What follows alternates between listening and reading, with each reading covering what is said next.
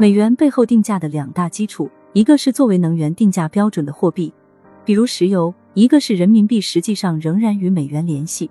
而人民币背后代表的全球最大的商品生产中心，那么美元还会依然强大吗？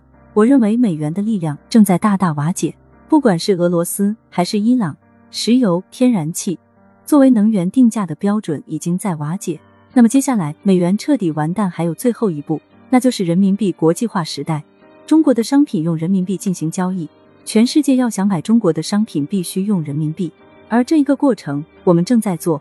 未来我猜测，中国的高端制造业中地用人民币定价的商品，核心部分应该就是新能源。